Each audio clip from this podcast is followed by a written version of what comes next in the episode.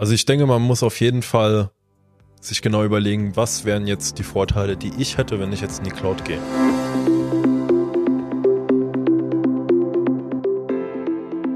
Herzlich willkommen zu Querverlinkt Technik über dem Tellerrand. Heute haben wir euch nochmal ein Trendthema aus der Welt der IT mitgebracht, das Thema Cloud Computing. Alle reden von der Cloud. Das Thema trendet auf allen Kanälen. Doch die komplexe IT-Infrastruktur dahinter bleibt für die meisten schwer begreifbar. Unsere Experten Thomas und Dennis gehen dem Thema auf den Grund. Was versteht man überhaupt unter Cloud Computing? Wie benutzt man eine Cloud? Was sind die Vor- und Nachteile? Ist Cloud ein Hype oder der Must-Have-Baustein in der IT? Wir wünschen euch wie immer spannende Unterhaltung.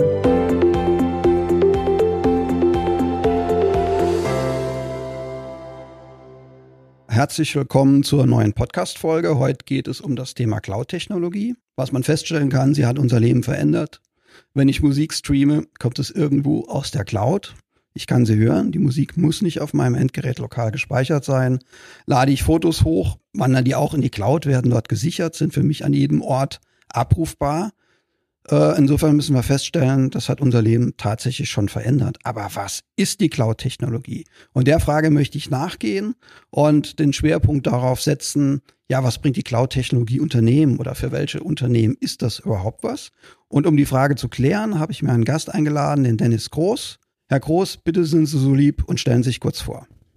Ja, mein Name ist Dennis Groß. Ich arbeite jetzt seit ähm, zwei Jahren als Softwareentwickler bei der Consistec und vor der Consistec war mein Schwerpunkt im Cloud Computing, um Betreib Betrieb von um, ähm, Cloud Computing Systemen. Und da interessiere ich mich nach wie vor auch in meiner Freizeit sehr stark dafür. Und deshalb freue ich mich heute über das Thema zu sprechen. Ja, dann würde ich zuerst gerne klären, was ist die Cloud und gehe da mal mit einer These in Vorlage. Ja, die Cloud, das ist auch nichts anderes als ein Rechner von einer anderen Partei, einer anderen Person. Wie sehen Sie diese These? Ja, also die Kernaussage ist richtig. Ähm, man sagt, die Idee von Cloud Computing ist im Prinzip die Virtualisierung vom Rechenzentrum. Also ich mache mich da einfach frei von konkreten Gegebenheiten. Okay, Virtualisierung ist jetzt insofern definiert, als dass Sie sagen, ich mache mich frei von konkreten Gegebenheiten. Kann man das noch ein bisschen konkretisieren? Ja, also ein Beispiel für die Cloud ähm, heißt das, dass man verschiedene Schichten hat in der Cloud. Da gibt's vor Wie viel gibt's denn? Vor allem drei Schichten, ähm, die verschiedene Dinge abstrahieren für den Nutzer. Was für Schichten sind das denn? Also man hat ganz unten die Infrastruktur as a Service Schicht. Darüber kommt dann die Plattform as a Service Schicht und da drauf die dritte Schicht Software as a Service. Gut, das hört sich jetzt vielleicht für äh, den Techniker total trivial an. Äh, für den interessierten Laien ist das dann jetzt erstmal nicht so aussagekräftig. Für die Techniker sei gesagt, wir machen jetzt eh noch auf dem YouTube-Channel einen Beitrag zum Thema, gehen da auch wirklich in Medias Res. Aber ich würde jetzt gerne das Ganze doch nochmal ein bisschen verständlicher betrachten. Was macht denn die Infrastructure as a Service Schicht? Ja, also die Idee von der Infrastructure as a Service Schicht ist, dass ich irgendwo Hardware habe in meinem äh, Rechenzentrum. Ähm, das sind Serveranlagen, das ist Netzwerktechnik, das ist Speicher. Das gebe ich dieser Infrastrukturschicht und die Infrastrukturschicht weiß, wie man daraus virtuelle Maschinen macht. Und ich habe so eine Benutzerfläche ähm, auf dieser Infrastrukturschicht, der kann ich einfach sagen, ich möchte jetzt eine virtuelle Maschine haben. Da soll so viel Speicherplatz drin sein, so viel CPU und so viel ähm, Memory und die macht das automatisch. Und ich als Nutzer, ich weiß gar nicht konkret, welche Hardware ich da verwende. Das passiert halt irgendwo unten drunter. Das ist quasi so eine mhm. Blackbox für mich. Ja. Und äh, wenn ich das jetzt so höre, könnte man ja auf die Idee kommen, ja, das ist doch aber eigentlich gar nicht so schön, wenn ich nicht weiß, wo irgendwas läuft. Äh, äh, was ist denn der Sinn dahinter, das so zu tun? Ja, die Idee ist, um das Ganze zu automatisieren ähm, dadurch ähm, habe ich natürlich viel einfache Möglichkeiten, um meine Ressourcen ähm, on demand zu ändern oder mal hoch zu skalieren. Also vielleicht brauche ich jetzt nicht nur eine VM, vielleicht brauche ich auch zwei. Und ähm, da. Okay, jetzt ist ja das Stichwort Skalierung gefallen. Das heißt, ein Vorteil, den ich durch so eine Cloud-Technologie habe, durch dieses Schichtenmodell, ähm, ich kann, wenn der Bedarf besteht, mehr virtualisierte Maschinen hinzunehmen und äh, virtualisierte Maschine ist letzten letztendlich nichts anderes, als dass ich Rechenleistung habe und ich weiß nicht genau, auf welcher Hardware das unten drunter läuft, aber das läuft dann halt in meiner virtualisierten Umgebung. Und die kann ich orchestrieren. Ja, also da habe ich eine einfache Schnittstelle, mit der ich gewisse virtuelle Maschinen mit einem mit gewissen Systemressourcen einfach anfordern kann und die werden mir jetzt zur Verfügung gestellt und ich kann diese virtuellen Maschinen auch ändern. Ich könnte jetzt sagen, aus einer virtuellen Maschine mit einer CPU möchte ich jetzt eine machen, die hat zwei CPUs oder mehr Speicher. Das ist alles ähm, von mir weg abstrahiert, also virtualisiert ja. und das passiert automatisch. Ich habe nur diese Schnittstelle, mit der ich interagiere und der ich im Prinzip sage, was für eine virtuelle Maschine brauche ich denn da eigentlich? Das hört sich ja so an, als ob dann das Betreiben so einer Cloud-Technologie vielleicht gar nicht mal so schwer ist. Oder nee, die, die Nutzung, das Betreiben ist ja wieder was anderes. Und ich, da müssen wir natürlich noch drüber sprechen, auch im Kontext von Private Cloud und Public Cloud. Ähm, und an der Stelle ist dann, denke ich, jetzt die große Botschaft, wenn ich so eine Cloud-Technologie in einer Public Cloud nutze, dann brauche ich nicht unbedingt allzu viel Fach-Know-how, was diese Virtualisierung und diese Skalierung betrifft. Ja, jetzt haben wir über die Infrastructure as a Service Schicht gesprochen. Was kommt denn darüber? Ja, darüber wäre dann die Plattform as a Service Schicht. Die sitzt auf dieser Infrastruktur as a Service Schicht. Ähm, die benutzt diese quasi. Und ähm, wie wir schon geklärt haben, die Infrastruktur as a Service Schicht ähm, als Endprodukt liefert die mir eine virtuelle Maschine. Und jetzt kann die Plattform as a Service Schicht darauf Software installieren. Das heißt, wenn ich jetzt eine virtuelle Maschine habe, dann muss ich mich auf diese virtuelle Maschine ja normalerweise einwählen und muss da meine Software halt installieren. Alle Abhängigkeiten, die ich habe, muss das vielleicht noch bauen, um dafür sorgen, dass es auf dieser virtuellen Maschine Das kann ja sehr läuft. komplex sein, wenn ich das von Hand zu Fuß machen muss. Ja, vor allem wenn Sie jetzt Ihre äh, Software nicht nur einmal ähm, zur Verfügung stellen, sondern mehrfach ähm, über verschiedene ähm, Verfügbarkeitszonen nennt man mhm. das dann, also verschiedene ähm, Gebiete, wo solche ähm, Rechenzentren stehen, kann das schon sehr komplex werden. Gut. Und das mache ich ja nicht zum Selbstzweck, sondern letztendlich will ich ja Software betreiben und dann kommen wir ja dann auch zur dritten Schicht, die oberste. Ja, die oberste Schicht ist dann Software as a Service. Das ist, wenn man es grob sagt, aber Software, die läuft auf irgendeinem PC, in diesem Fall oft in der Cloud und diese Software kann mein Benutzer ähm, über das Internet verwenden, zum Beispiel über den Browser oder über Protokolle wie HTTP. Also könnte man an der Stelle dann festhalten, letztendlich geht es bei diesen Cloud-Systemen darum, eine Software zu betreiben, laufen zu lassen. Und diese Software läuft dann auf diesen drei Schichten, über die Sie gesprochen haben. Was ist denn da jetzt der Gig? Warum macht man das? Ja, als Endnutzer, also als Endnutzer sage ich jetzt mal ähm, als Softwareentwickler, ähm, wenn man natürlich in der oberen Schicht einsteigt und die Passschicht verwendet, habe ich halt den Vorteil, dass ich mich mit ähm, technischen Themen, Administration zum Beispiel, absolut gar nicht auskennen muss. Ähm, ich schreibe meinen Code und die Passschicht deployt das für mich. Das ist schon mal super. Dann brauche ich als kleine Firma auch niemanden, der sich jetzt unbedingt mit der Administration von virtuellen Maschinen auskennt. Ähm, daneben gibt's natürlich noch andere Vorteile. Diese Virtualisierung von der Cloud ähm, sorgt halt auch dafür, dass ich halt zum Beispiel verschiedene Verfügbarkeitszonen habe. Also dass meine Software nicht nur auf einem Rechenzentrum zum Beispiel in Europa landet, sondern dass die Software ähm, zum Beispiel auch eine Instanz ähm, wird zum Beispiel in Nordamerika gehostet oder in China. Ähm, so verschiedenen Verfügbarkeitszonen. Dadurch ist meine Software auch in mhm. verschiedenen Bereichen der Welt viel besser erreichbar. Mhm. Dann kommen wir eh noch, aber da später drauf auf das Thema Datenschutz. Das ist ja jetzt schon mal so verteilt in der Welt. Dann habe ich natürlich gleich Datenschutzthemen, da müssen wir noch drüber reden. Mhm. Aber ähm, vielleicht sollte man da auch an der Stelle nochmal ganz deutlich rüberbringen für unsere Zuhörer. Wenn ich eine Software auf solchen Cloud-Systemen betreibe, dann habe ich A den Vorteil, dass sie dort sicher liegt, dass es robust ist, dass die Daten nicht verloren gehen. Mhm. Weil ich eine Hardware-Struktur habe, da kann was ausfallen, das wird auf andere Systeme geschoben, ich habe mehrere Standorte und das ist ja auch das, was die Leute heute selbstverständlich jetzt im B2C-Geschäft nutzen, wenn sie ihre Bilder in die Cloud schieben. Da kann ich mich auch heutzutage durchaus darauf verlassen, dass ich die da auch wieder runterbekomme und dass die nicht verloren gehen. Und das ist ja sicherlich einer dieser Vorteile ja, von dieser Architektur. Man kann, glaube ich, ganz gut sagen, man spricht ja in dem Zusammenhang von Managed Services und Cloud Provider bieten da halt viele an. Ähm, ich muss mich nicht selber drum kümmern. Ich muss es nicht selber administrieren. Mhm. Ich kann mir zum Beispiel auch eine ähm, relationale Datenbank von AWS zur Verfügung stellen lassen. Und da kann ich mir ziemlich sicher sein, dass das funktioniert, weil die natürlich Spezialisten haben, die eine Automatisierung im Hintergrund gebaut haben, ähm, die dafür sorgt, dass es da Replikationen gibt und dass meine Daten mhm. halt ähm, verfügbar sind. Und das ist natürlich ein großer Vorteil, weil mhm. ich mich da selber nicht mit auseinandersetzen möchte und oft auch nicht will. Ja. Und ähm, zweiter Punkt, der mir da einfällt jetzt beim Thema Cloud-Technologie, ich habe natürlich den Vorteil, dass das System, ich sag mal, atmend ist, dass das skaliert, dass es mitwachsen kann. Für wen ist das denn interessant?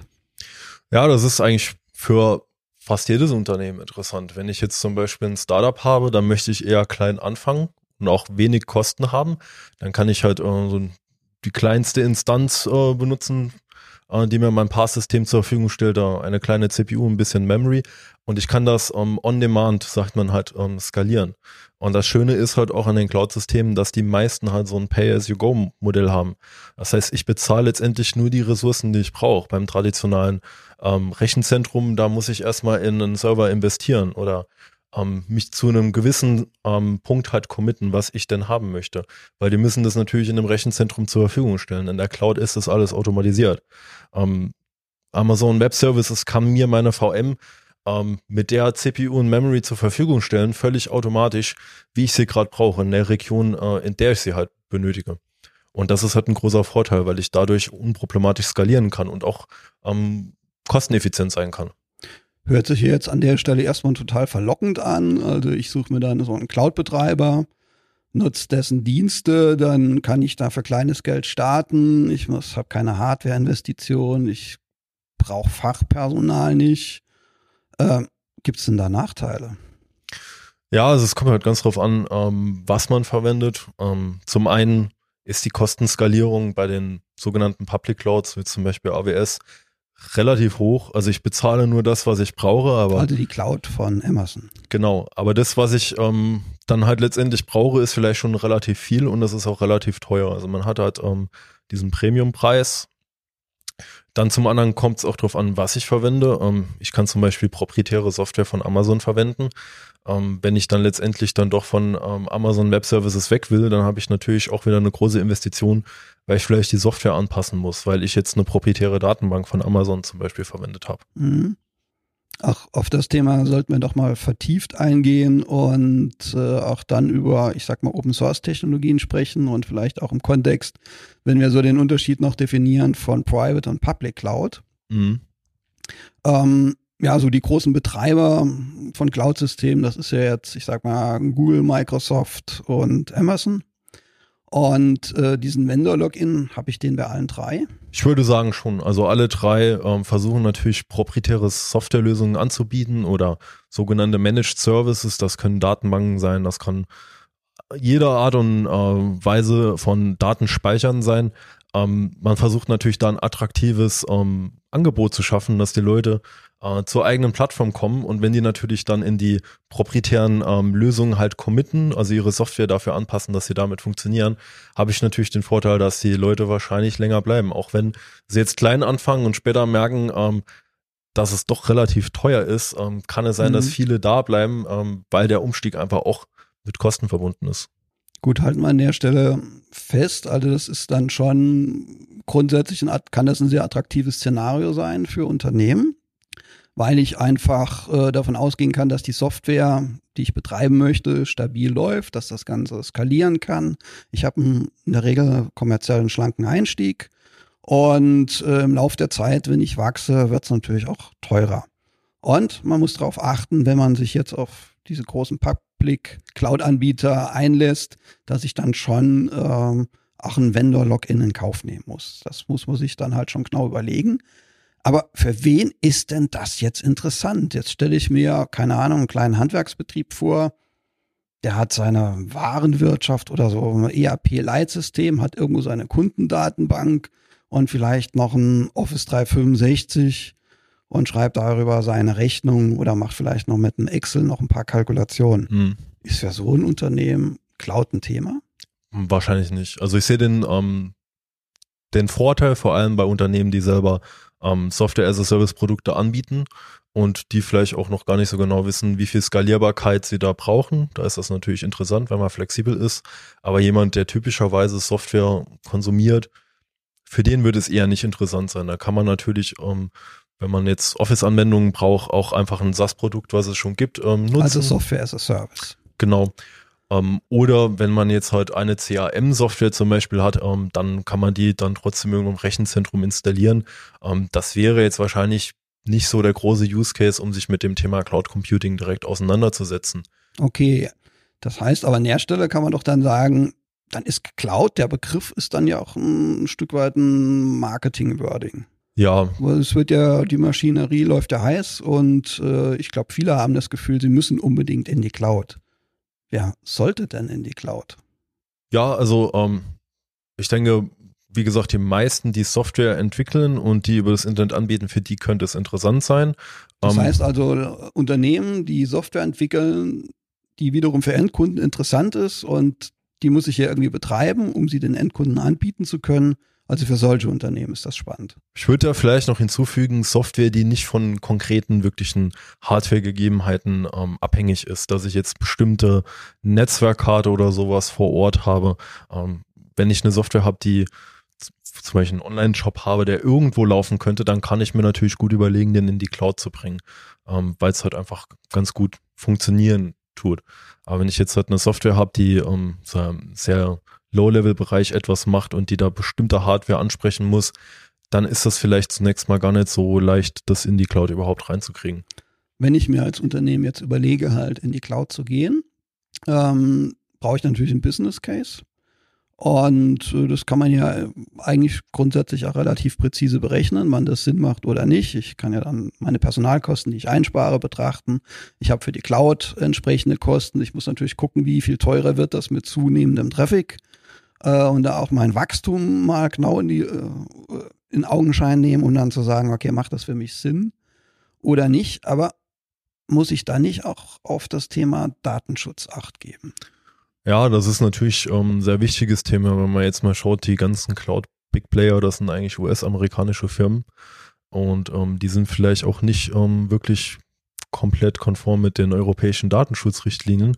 Das heißt, viele Unternehmen können gar nicht in die Public Cloud. Das geht einfach nicht. Ähm, das fängt schon bei kleinen Unternehmen an. Wenn ich jetzt ein kleines Unternehmen habe, was aber mit großen Unternehmen zusammenarbeiten will, dann äh, wäre das für die vielleicht schon ein No-Go, dass ich die Public Cloud verwende, weil meine Daten letztendlich ähm, auf dem Server von einem US-amerikanischen Unternehmen liegen. Ähm, da muss man natürlich differenzieren. Es gibt ja nicht nur die Public Cloud, es gibt ja auch ähm, Private Cloud. Ja, super. Ich wollte jetzt genau auf dieses Gespann zu sprechen kommen. Mhm. Was ist denn die Private Cloud?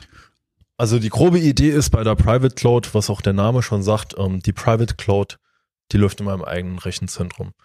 Also ich habe jetzt ähm, ein bisschen Hardware in äh, meinem Haus stehen ähm, und ich baue jetzt diese ähm, Cloud-Schichten, diese drei typischerweise, ähm, basierend auf dieser Hardware halt auf und habe dann halt meine eigene Cloud und man sagt, die ist quasi on auf meinem eigenen Premise, also meinem eigenen Areal.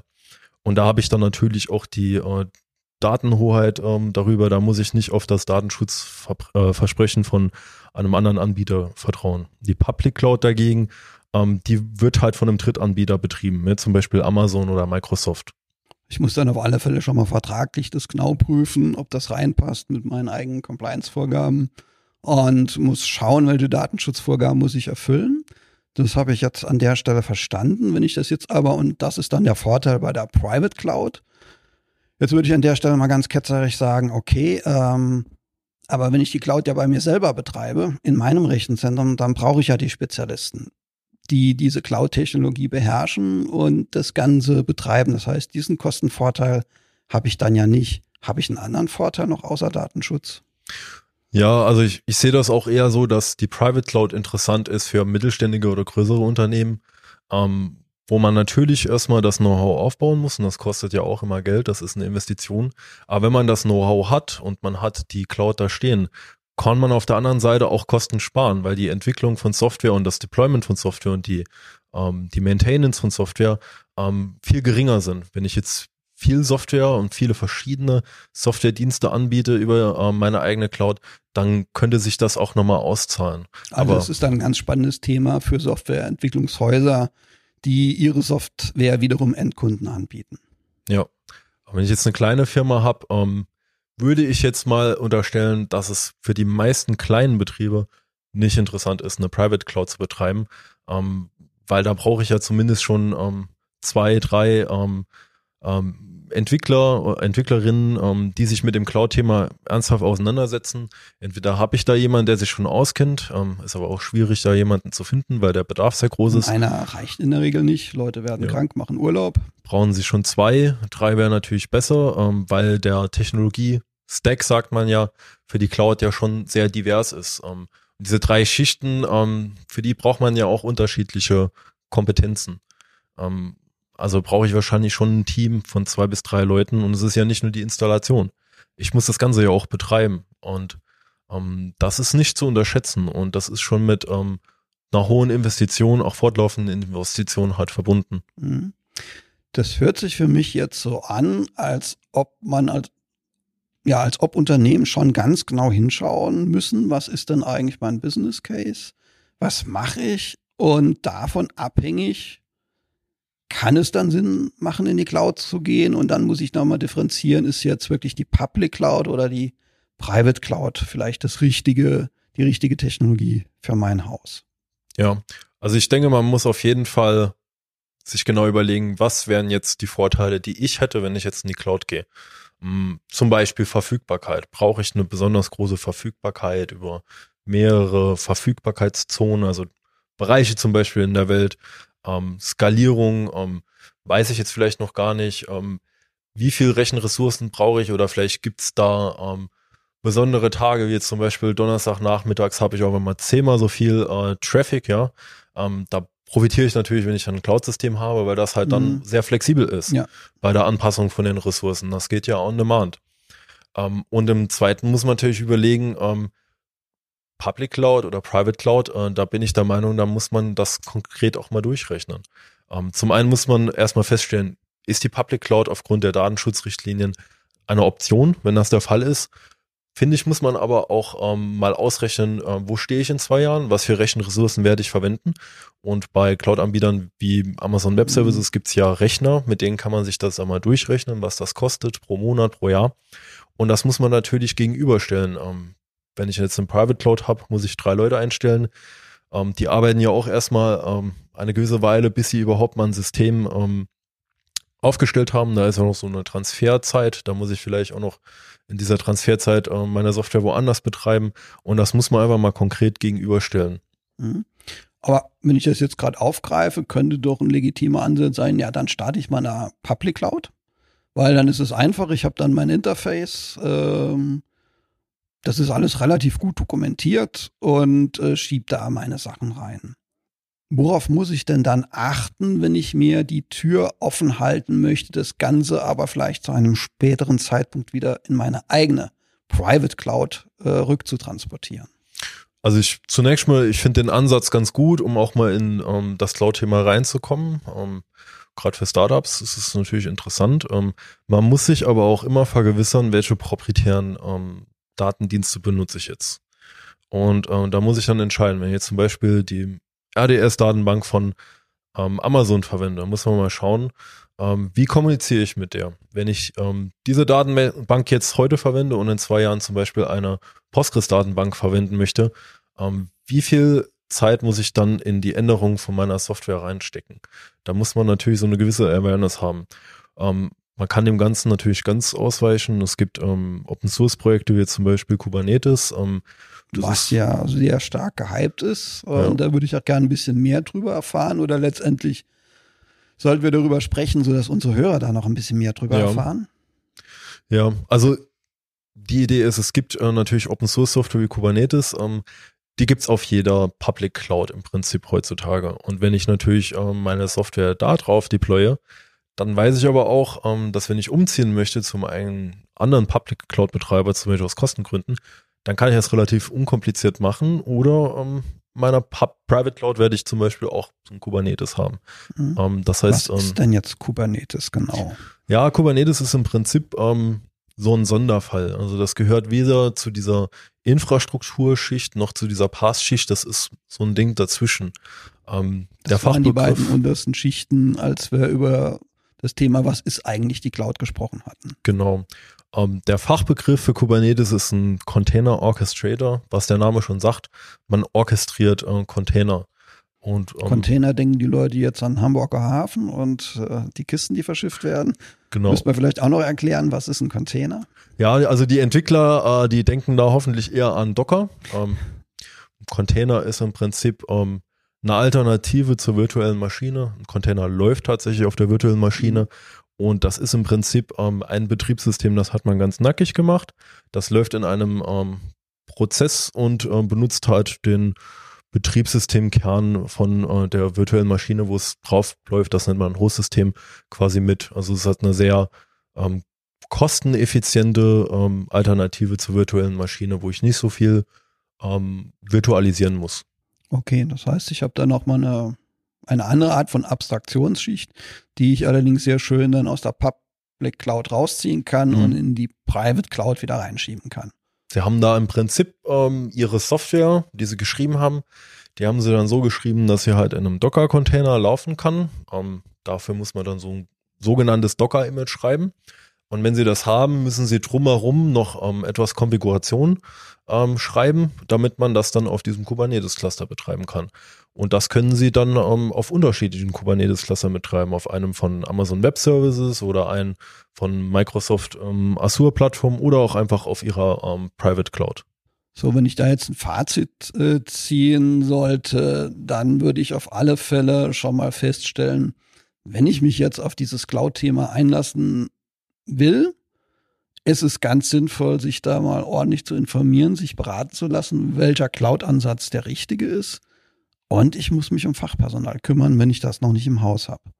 Sonst ist es halt ein schwieriger Weg. Ja, also mit dem Fachpersonal, das ist halt so eine Frage, weil ähm, da gibt es halt einfach nicht genug Fachpersonal. In jedem Falle, wenn man eine Private Cloud betreibt, mhm. braucht man ähm, Menschen, die sich darauf spezialisieren. Mhm. Und es macht in jedem Fall Sinne, ähm, mal mit jemandem zu sprechen, der vielleicht den Schritt in die Cloud schon gemacht hat, um halt einfach auch mal selber ein bisschen Erfahrung zu sammeln und nicht einfach blindlings bei Amazon Web Service den Account machen und dann ähm, anfangen, die, die Dienste zu verwenden, weil dann landet man zwei Jahre später in diesem Vendor-Login-Szenario, dass ich da einfach auch nicht mehr wegkomme und dann merke ich auf einmal, dass es mit dem Datenschutz ähm, strategisch nicht funktioniert ähm, oder dass die Kosten einfach explodieren. Mhm. Und dann stehe ich so ein bisschen mit dem Rücken zur Wand. Ja, dann würde ich jetzt noch gerne auf das Thema Monitoring zu sprechen kommen. Mit Monitoring meine ich die Überwachung äh, von IT-Systemen. Äh, Überwachung hört sich jetzt auch so negativ an, aber warum geht's? Es geht darum, Performance-Probleme erkennen zu können, warum wird was langsam, technische Störungen erkennen zu können, etc. Und ähm, wie ist denn jetzt so die Public Cloud und die Private Cloud jetzt im Kontext von Monitoring-Möglichkeiten zu sehen? Also im Bereich Public Cloud, ähm, da bieten die Cloud-Provider wie zum Beispiel Amazon natürlich ähm, schon proprietäre Lösungen an. Die sind meistens ähm, für jede einzelne Schicht gibt es da ein Monitoring. Also gibt da selten etwas, was halt komplett allüberfassend ist. Und ähm, ich habe da gewisse Metriken, die kann ich sehen.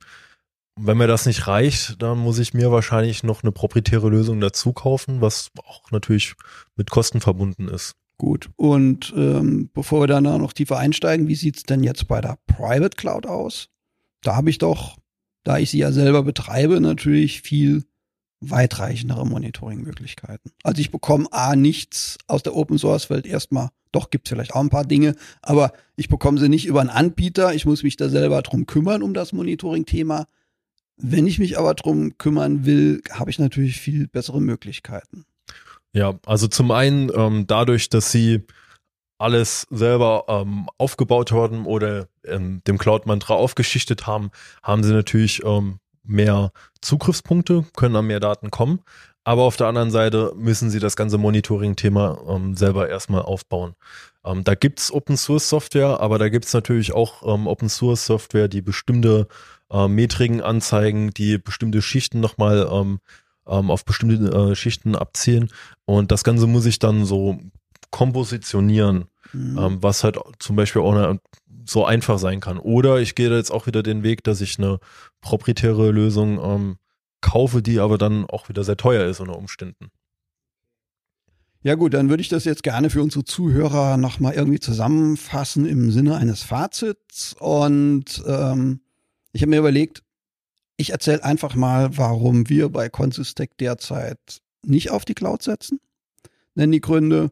Und dann würde ich Sie bitten, einfach mal ein Gegenbeispiel zu bringen. Ich starte mal.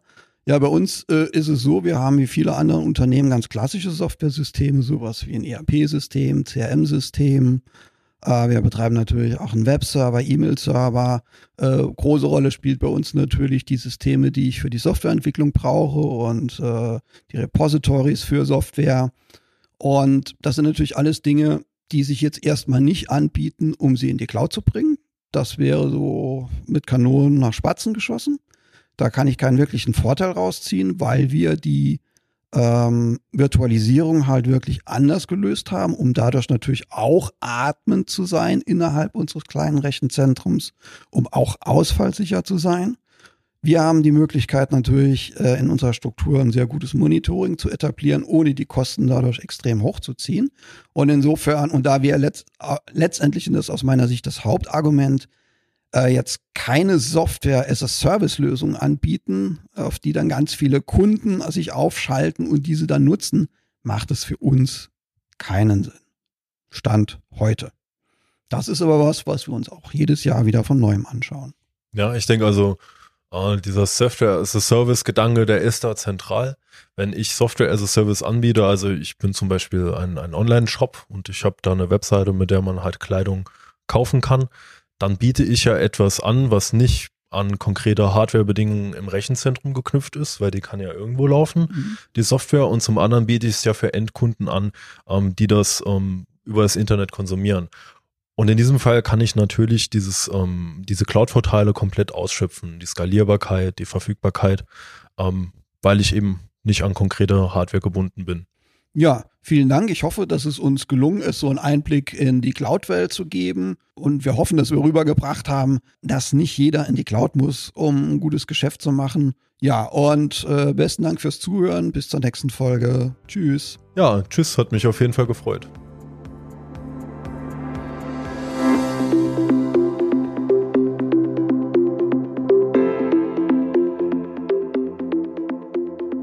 So, das war's mal wieder von uns für heute. Wir hoffen, wir konnten den Nebel um das Thema Cloud Computing etwas lichten und euch wie immer gut unterhalten.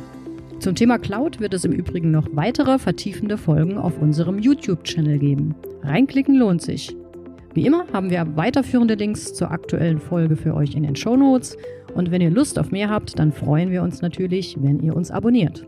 In unserer nächsten Folge am 2. Dezember bleiben wir der Technik weiter treu und widmen uns dem Thema skalierbare Softwaresysteme. Von 1 bis 1 Million. Wie macht man eine Software skalierbar? Welche Methoden und Techniken gibt es? Wenn ihr Lust auf mehr Softwareentwicklungs-Know-how habt, dann schaltet einfach ein. Wir freuen uns auf euch.